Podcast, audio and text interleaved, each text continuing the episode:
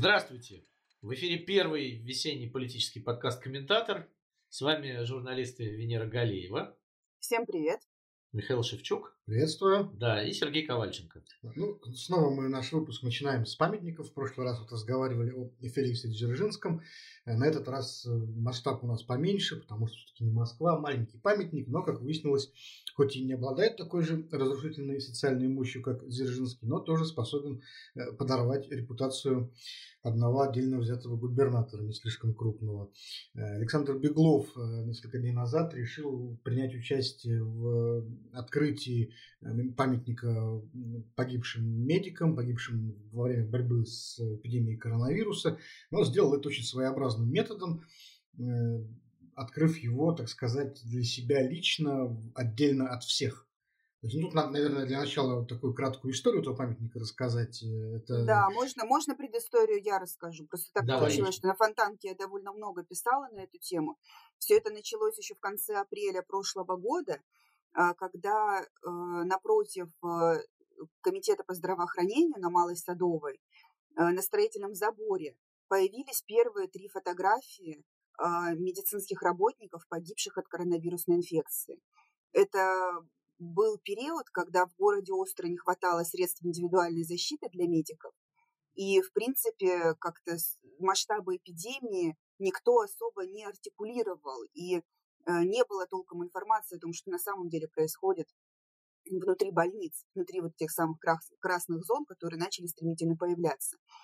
А, инициаторами появления э, стены памяти погибших медиков э, были петербурженки Ирина Маслова и Галина Артеменко.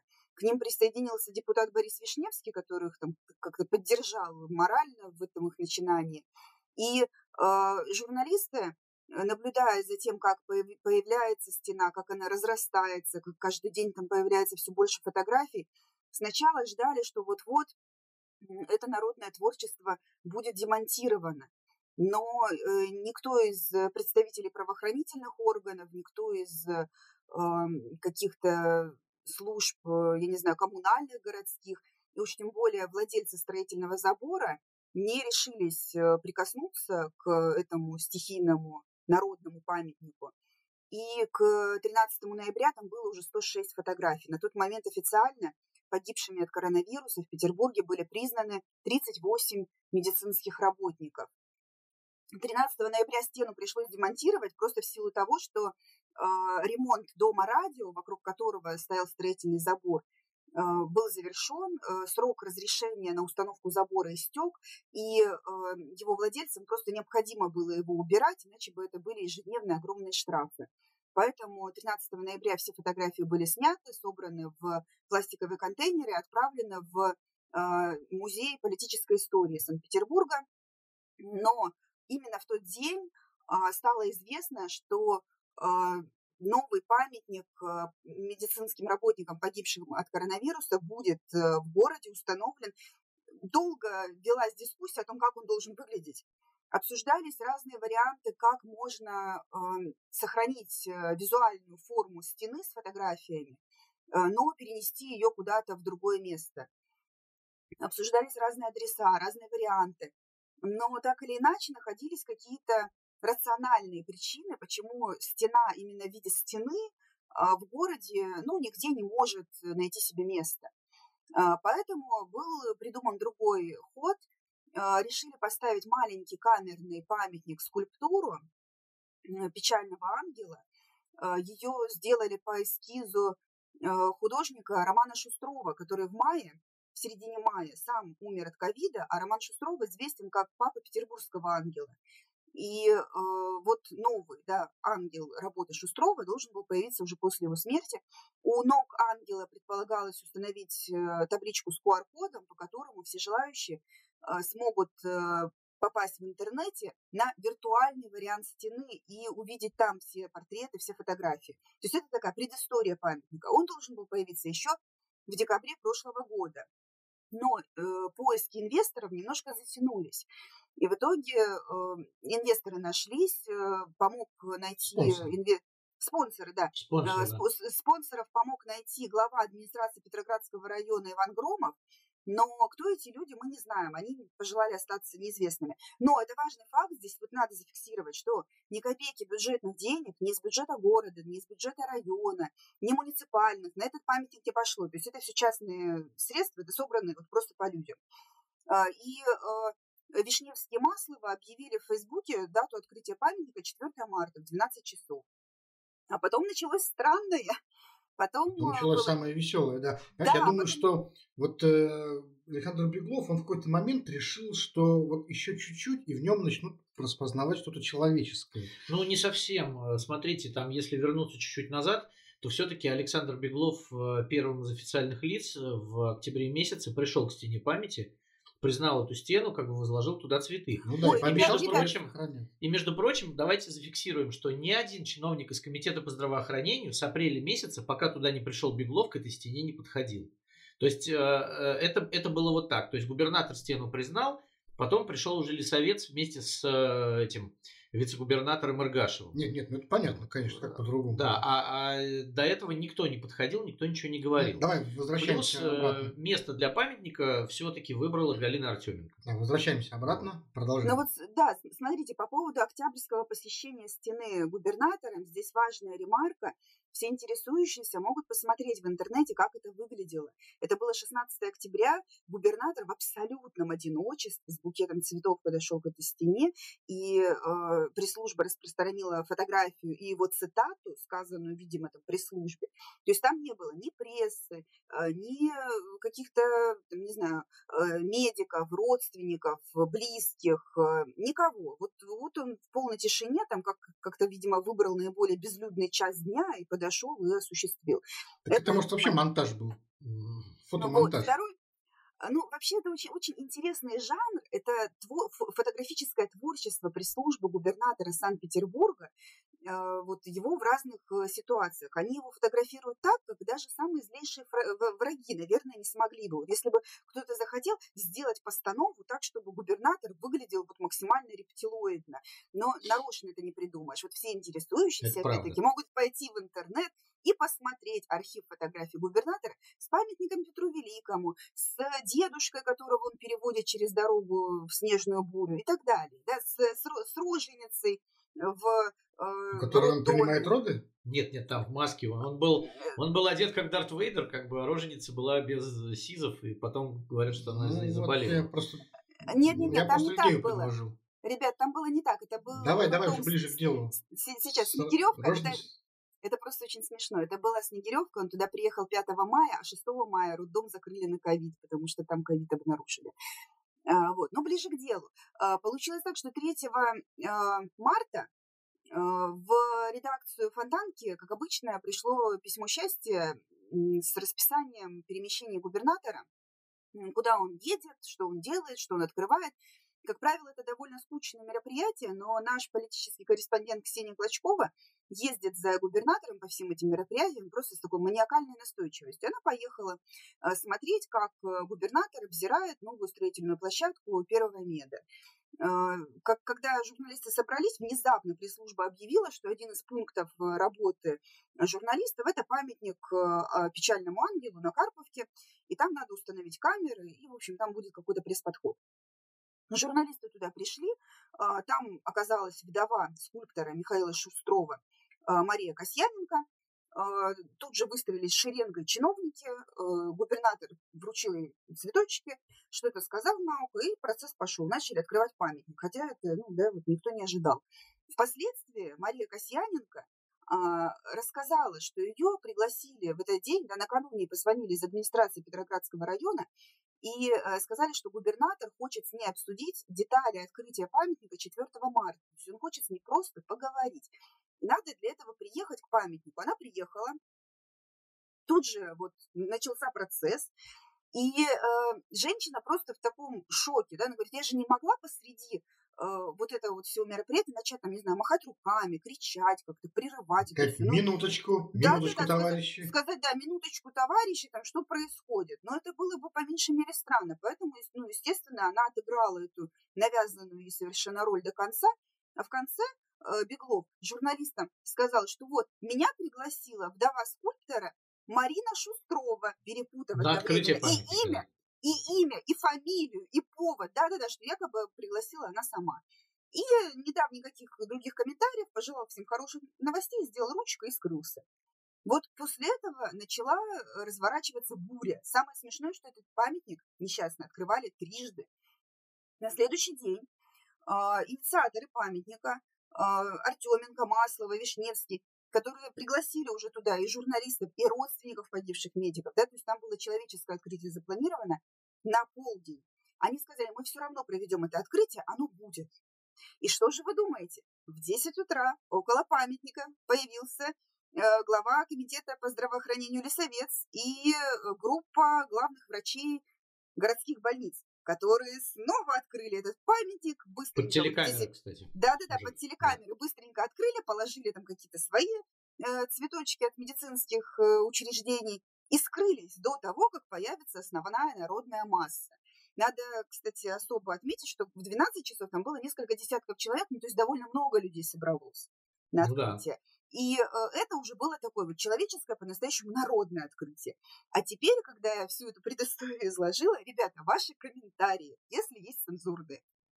Вот у меня, честно говоря, только один вопрос вот после этой истории. Я не очень понял, для чего э, Беглова, для чего Беглову это понадобилось, какая у него была мотивация.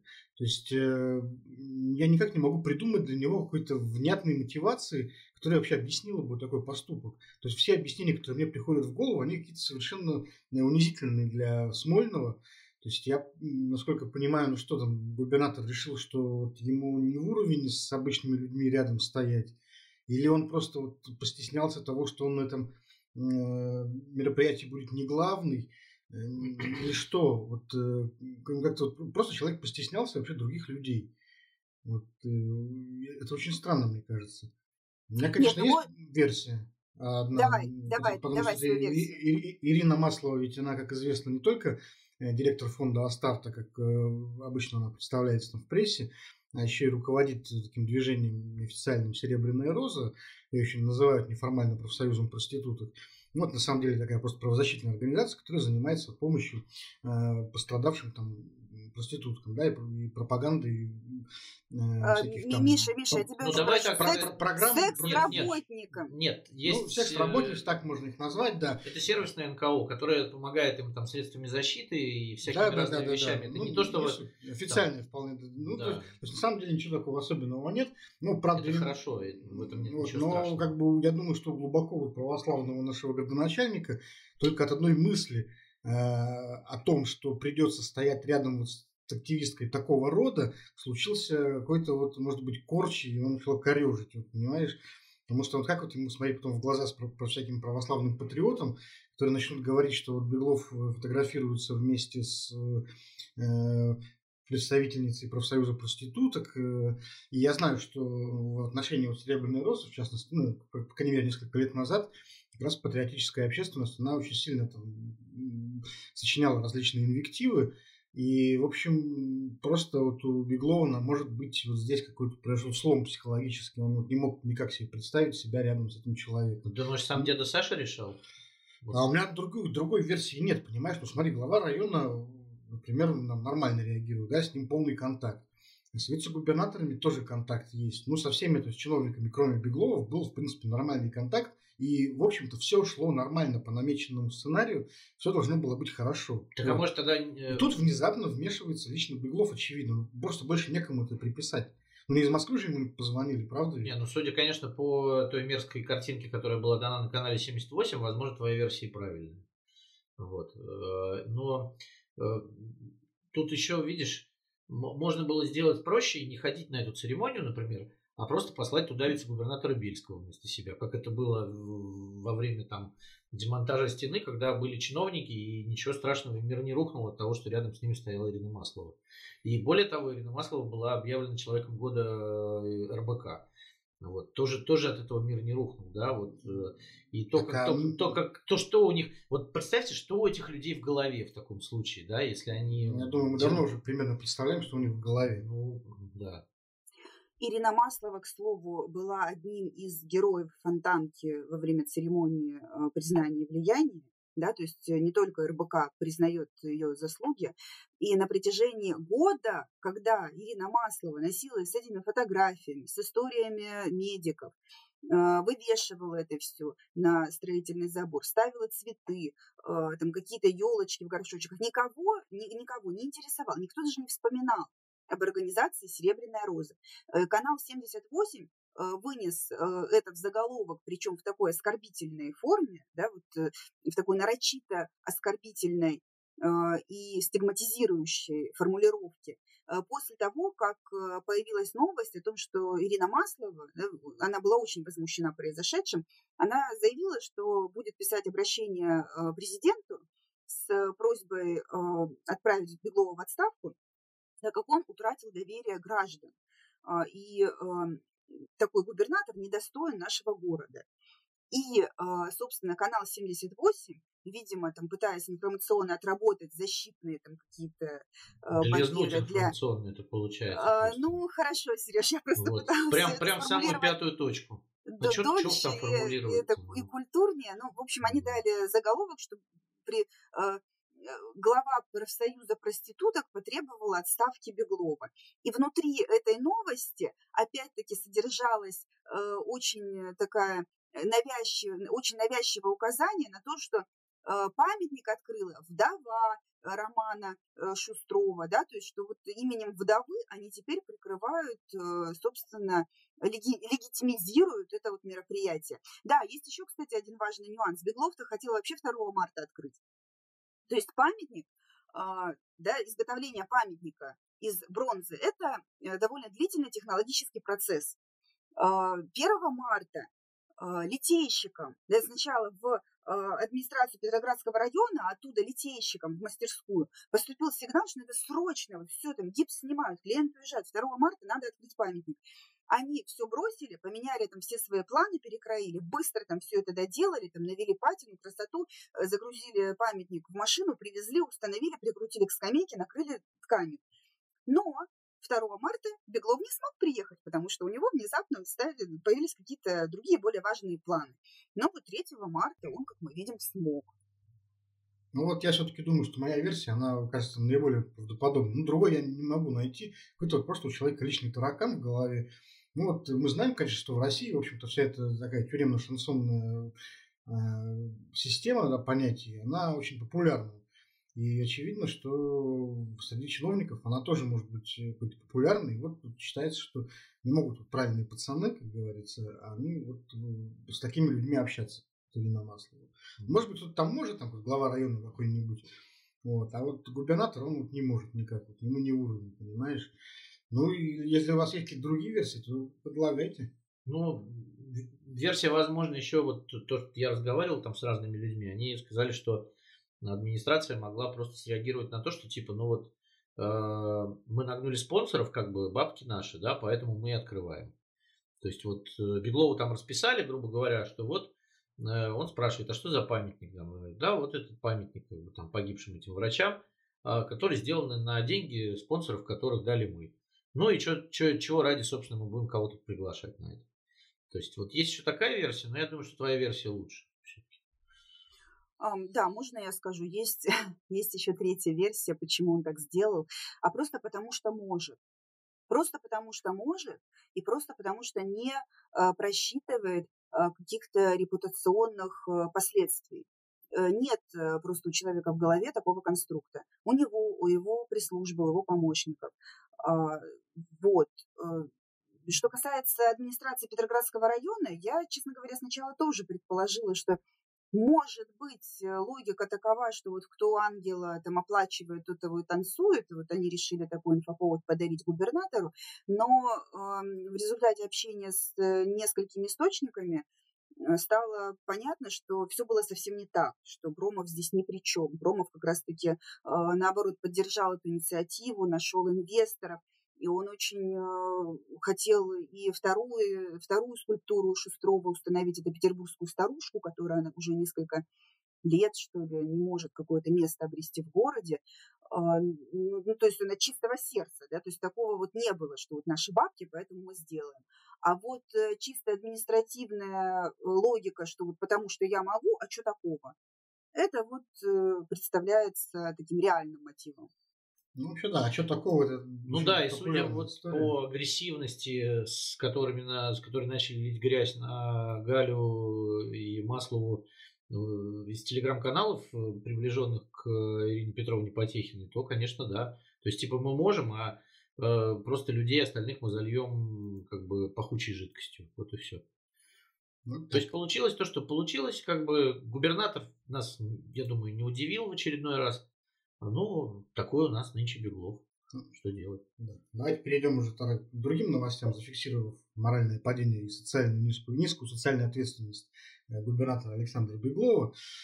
А, Владимир Путин на прошлой неделе вдруг развоевался против э, интернета. Два дня подряд он э, занимался тем, что всячески ругал интернет, в принципе. Сначала выступая на коллегии МВД, а затем встречаясь с волонтерами какого-то движения нового «Мы вместе». Э, на коллегии МВД он там, очень яростно напал на интернет, заявил, что именно в этом э, вашем интернете занимаются в основном тем, что распространяют детскую порнографию, проституцию, доводят детей до самоубийств. Вот пытаются хладнокровно использовать детей, цитирую, для достижения своих собственных эгоистических харьковых целей. И вот мы не должны не забывать о том, что это наши дети и так далее, и так далее. Это он полицейским говорил, а на следующий день, встречаясь с э, волонтерами, э, сообщил ну, примерно то же самое, что вот у нас сейчас э, в интернете все подряд только и делают, что привлекают молодежь с таким гадостям, к самоубийствам, к наркотикам и так далее. И, в общем, надо с этим всем бороться. В общем, два дня человек сидит и целенаправленно рассказывает всем, какой плохой интернет. Причем он рассказывает и полицейским, и молодежи, которая, в общем-то, в этом интернете сидит. Что это такое, не очень понятно. То есть, вот Андрей Колесников э, в «Коммерсанте», в общем-то, зафиксировал, что это война. Вот. Владимир Путин объявляет, в общем, интернету войну. Похоже ли? У нас действительно власти ведь не очень любят все эти соцсети, но как-то вот до сих пор удерживались от того, чтобы там как-то откровенно их прикрывать. Ну, конечно, как хочется, чтобы вся страна питалась информацией из двух папочек, э, так же, как это делает и он, да, и тогда все будут думать одинаково вместе с ним в унисон, и не будет никакого интернета. Вот у меня было такое впечатление стойкое, что э, Владимиру Путину, вот судя по тому, что он говорил, кто-то показал Даркнет. Вот, он, видимо, там кому-то из помощников молодых вызвал и сказал, покажите мне интернет, да, ему по ошибке показали Darknet, где действительно торгуют наркотиками, проститутками, э, там призывают к самоубийствам и много чего такого довольно странного есть. И вот, насмотревшись Darknet, Владимир Путин ужаснулся и начал транслировать стране свои фобии. Потому что, ну, э, ничего из того массового, о чем он говорил, э, в интернете нет. Там бывают всякие всплески, но э, все это запрещено его же любимым Роскомнадзором, и там, если кто-то из легальных э, источников информации пытается ее распространять, то его за это наказывают. Вот Владимир Путин почему-то об этом не сказал. То есть вот в его голове интернет это такая просто такой петлюровский обоз, где там насилуют женщин, стреляют из пулеметов, как бы, да, и гонят самогонку.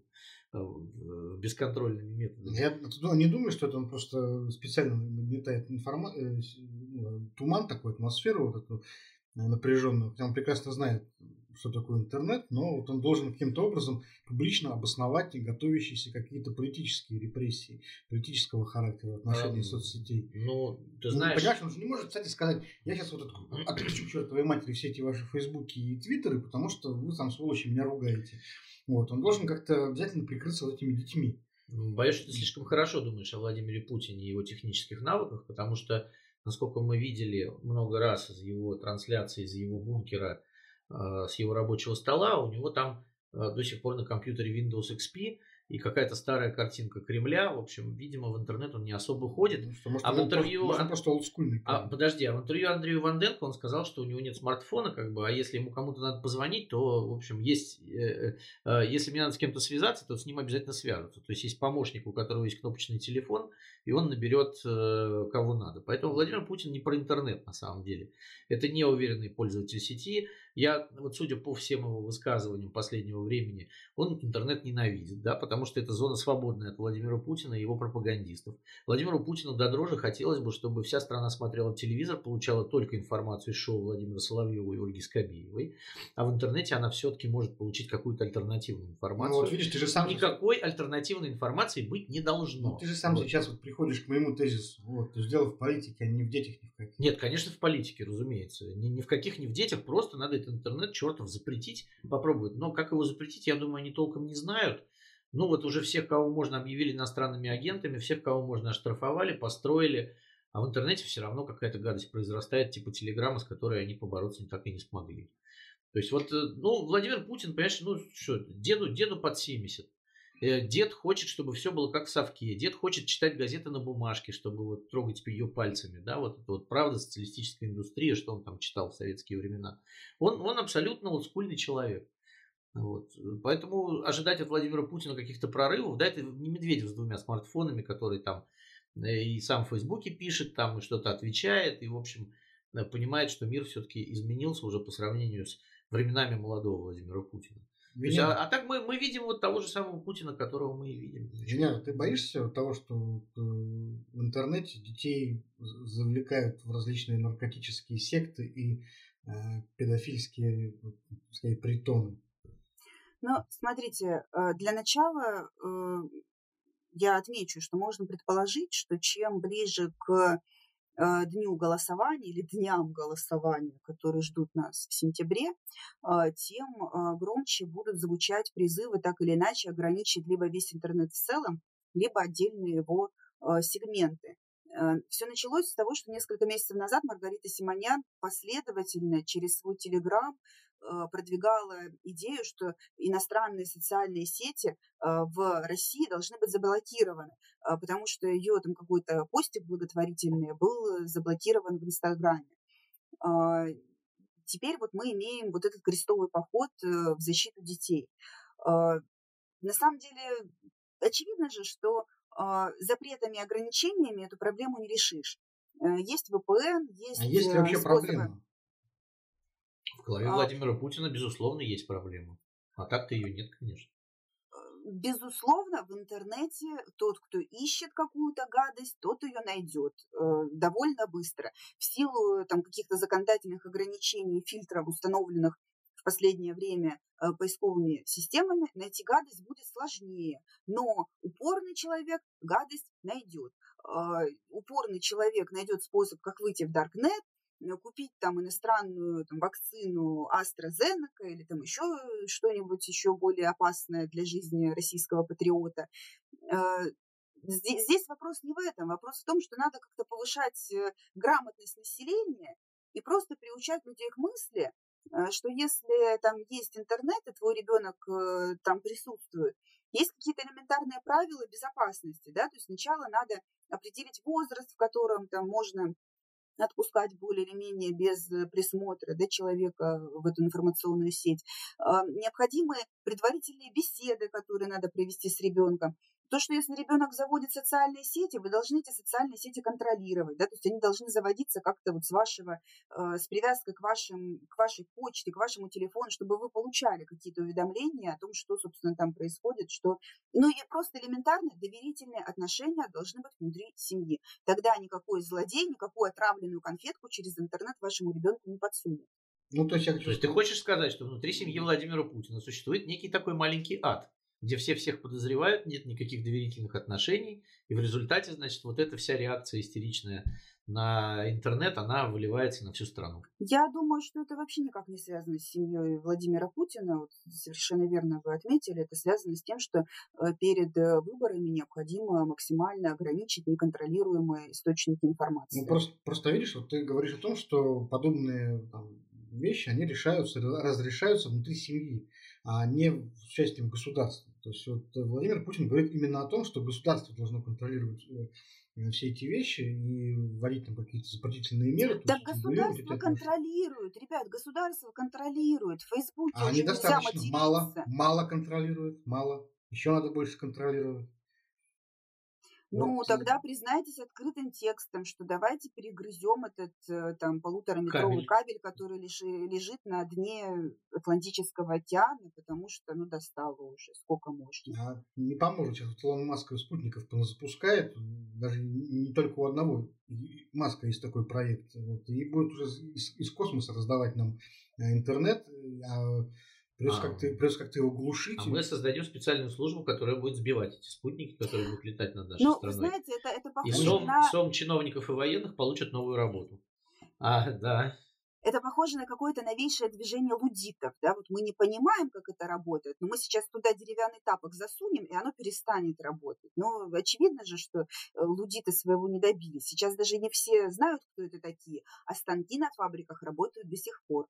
Знаешь, вот самое смешное, что меня во всей этой истории забавляет, это то, что э, вот в пропаганде в российской есть два таких разнонаправленных вектора. То есть, с одной стороны, нам все время чиновники во главе прямо с Путиным и Медведевым все время рассказывают о том, что американцы э, там, мечтают отключить нас от интернета. То есть сидят там, все время говорят, вот он, они там могут нас отключить. У них там вот есть эти все кнопки, и вдруг они вот там захотят, и нам для этого нужен суверенный интернет, потому что они хотят нас отключить.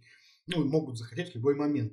И одновременно, одновременно, когда вот эти же самые американцы приносят вот бесплатный интернет со своими проектами, там, спутниковыми и так далее, прямо буквально вот пихаются, говорят, вот вам интернет, залейтесь вообще этим интернетом. Наши тут же начинают э, вставать в позу, обороняться, там как-то отпихиваться, вилами там тыкать, вот, э, угрожать, чтобы спутники сбивать. И вот, э, эти две точки зрения, они никак совершенно не сочетаются. То есть непонятно, то ли американцы нам как-то хотят отключить интернет, но тогда зачем они нам его постоянно пихают?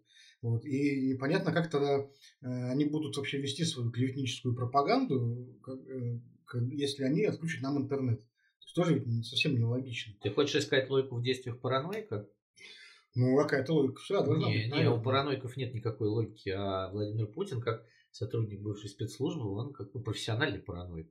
Вот, поэтому логики, логики там никакой нет. А он тебе будет говорить и то, и то, и делать это с абсолютно невидным видом, как будто и то, и то правда и логично. Ну, на самом деле, хорошего-то мало, потому что э, все идет к тому, что все-таки через в каком-то обозримом будущем, может быть, даже уже вот в этом году, там, ближе к выборам или после выборов, а, соцсети все-таки будут у нас блокировать. Есть такое ощущение, что столкнувшись с тем, что мировые иностранные соцсети не выполняют требования Роскомнадзора, они все-таки будут их верно отключать. Потому что, видишь, есть такая проблема, что если в Штатах, например, у властей есть какая-то какие-то вопросы к соцсетям, они там действительно тоже есть, э, то американские власти могут, например, как-то напрямую там общаться с Супербергом и прочими персонажами и разрешать эти все вопросы. А наши-то не могут никак влиять на руководство соцсетей и просить их что-то там сделать, что-то подкрутить в своей политике, где-то там натянуть. Вот. Они могут только вот это вот топором рубить. Бам-бам, все, чтобы все сразу не работало. Слушай, отключали Telegram.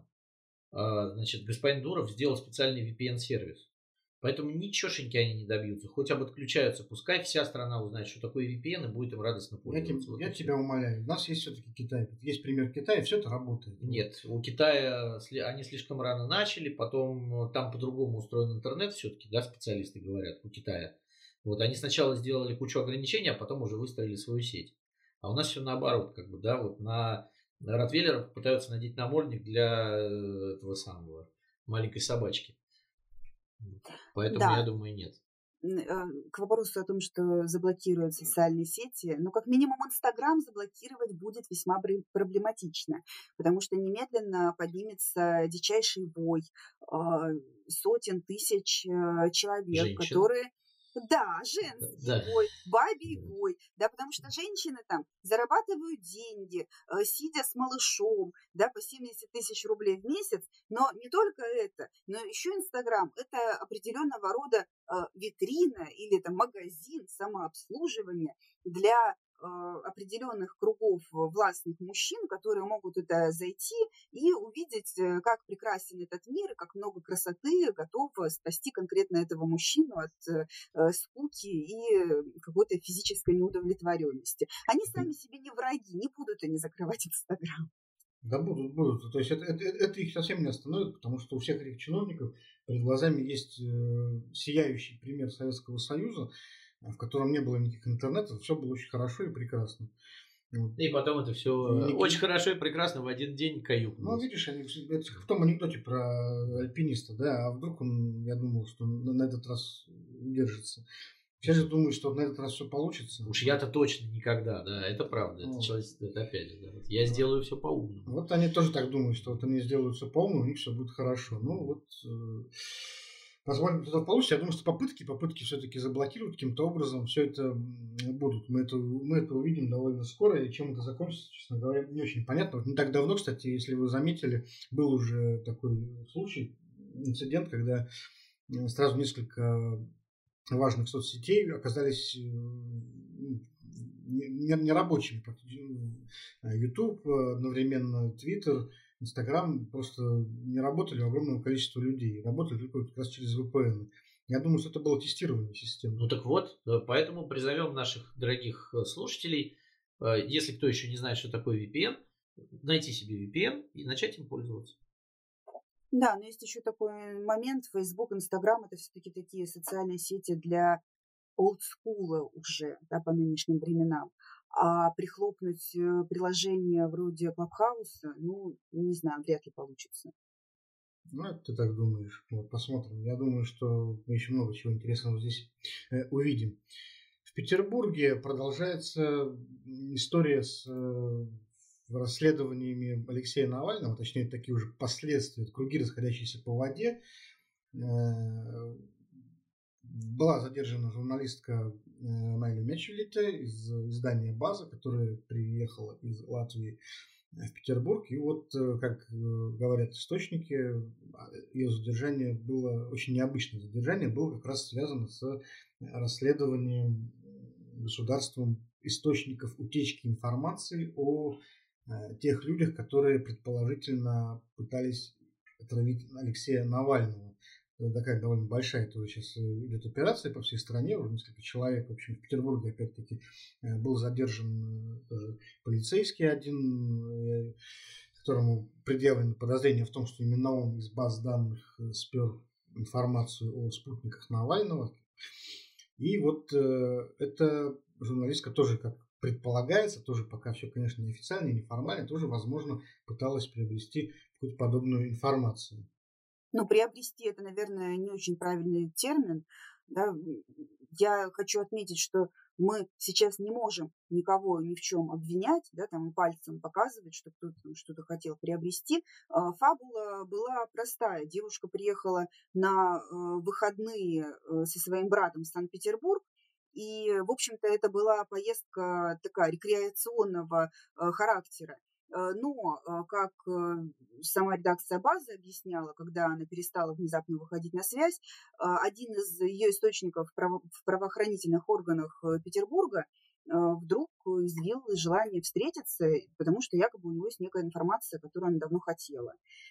Встреча была запланирована на московском вокзале, и дальше события уже развивались очень стремительно. Они встретились, отошли там куда-то к кофейному прилавку, и тут за спиной у нее появился некий мужчина и сказал, там, назвал ее по фамилии, имени и отчеству и предложил «пройдемте». И дальше Мяйли на 7 часов пропала э, из поля зрения своих родных, близких, редакции – Причем а, редакция пыталась э, связаться с отделом полиции, куда она была доставлена, а, и э, ну, вообще выяснить сначала, куда она доставлена была, да, потому что оказалось, что это вроде как не полиция, да, то есть было неизвестно долгое время, может быть, это вообще было похищение. Им в довольно грубой форме отказали возможности предоставить ей адвоката, да, то есть она была 7 часов наедине со следователем говорить о том, что там произошло, она не имеет права, потому что она находится под подпиской, ну, как сама она объясняет. Э, но а, остроту эта история придала публикация новой газеты, которая вышла а, по итогу. И э, в этом тексте содержится такой прямой, даже не намек, а прямое указание на то, что э, журналистка передала данные своих источников следственным органам добровольно. И без давления да, на, на нее и, раз, и передала им свой разблокированный телефон. Э, и это очень сильно как-то меняет ситуацию, да, и делает этот кейс очень важным для всех нас, потому что отсюда возникает вопрос, а как мы дальше будем строить свои отношения с источниками, и как дальше мы, в принципе, э, будем э, вести себя как журналисты, да, потому что настоящая журналистика начинается там, где мы получаем информацию закрытую, информацию, которую не публикуют э, там, на заборе или в социальной сети, или в официальных документах. И если с нами перестанут этой информацией делиться, понимая, что в случае кипиша да, сразу же твои данные окажутся Э, у соответствующих органов, э, то на этом, собственно, наша работа закончится, я так думаю. Ну, не все же все-таки задерживают на московском вокзале. Кого ты не если ты не будешь, например, связан с Навальным. Я не очень понимаю, вот этой истории, как говорят, действительно есть какая-то связь с расследованием, расследованием расследования, если можно так выразиться. Вот, есть, ну, как, процитирую, процитирую ту самую процитирую ту самую публикацию «Новой газеты», а, для того, чтобы сделать такое расследование, как э, вышло у Биллингкэт, а, нужна ну, нужны не просто разовые какие-то контакты с рядовыми сотрудниками полиции в районных отделах. А, для этого нужно получать сведения в промышленных масштабах. Это серьезный рынок информации, которая довольно дорого стоит и просто вот по веточке, там, по палочке таскать это в свой муравейник силами э, отдельных каких-то людей, это нереально, абсолютно нереально. Э, скорее всего, да, вот эта версия, э, собственно, Дениса Короткова, э, скорее всего, редакция базы пыталась получить какой-то какой свой эксклюзив на тему отравления Навального, пыталась получить эту информацию, но публикация не срослась. Такое тоже бывает. Но в результате вот, вот вопрос, зачем, зачем как бы органам, да, зачем силовикам это делать, э, он открытый. Так что будем следить дальше за повесткой. Скорее всего, какая-то развязка в будущем, да, какое-то объяснение появится. То есть это не конечный какой-то эпизод, это такая ступень, да, один из ходов в многоходовой игре. То есть, возможно, это для того, чтобы наверх доложить, что да, мы ловим, да, мы вот сейчас найдем виноватого. Возможно, это для того, чтобы какой-то э, какие-то вилки, рогатки расставить журналистам да, на будущее, чтобы никто даже помыслить не мог вот таким вот образом получать информацию. Или такое серьезное предупреждение для источников, что, в общем-то, с журналистами не надо иметь дело, даже если ты им очень доверяешь. Ну, ты не всегда можешь знать, с журналистом ты имеешь дело или нет, потому что там тоже может быть какой-то посредник, и человек, который непосредственно роется в базе там, по заказу, он не всегда знает, кто там конечный итоге заказчик этой информации. Вот, такое тоже вполне может быть. Э, ну, в общем, смысл в том, что мы знаем, что эта информация, в принципе, не является давно уже предметом торговли всех этих баз, но сейчас государство э, начинает как-то постепенно с, этой историей бороться. Получится ли, я, честно говоря, сомневаюсь, потому что это такой предмет, предмет в общем, заработка для довольно большого количества полицейских. И так или иначе заткнуть этот поток, я не знаю, возможно ли это, собственно. Ну, посмотрим, что будет дальше. Людмила Анарусова вот у нас на днях э, тоже выступила с интересной очень идеей вот, запрета одиночных пикетов. Точнее, она э, возмутилась ими, сказала, что вот эти одиночные пикетчики, которые постоянно пикетируют органы власти, в частности Совет Федерации, э, какие-то представляют собой маргинальных персонажей с непонятными, как она сказала, требованиями.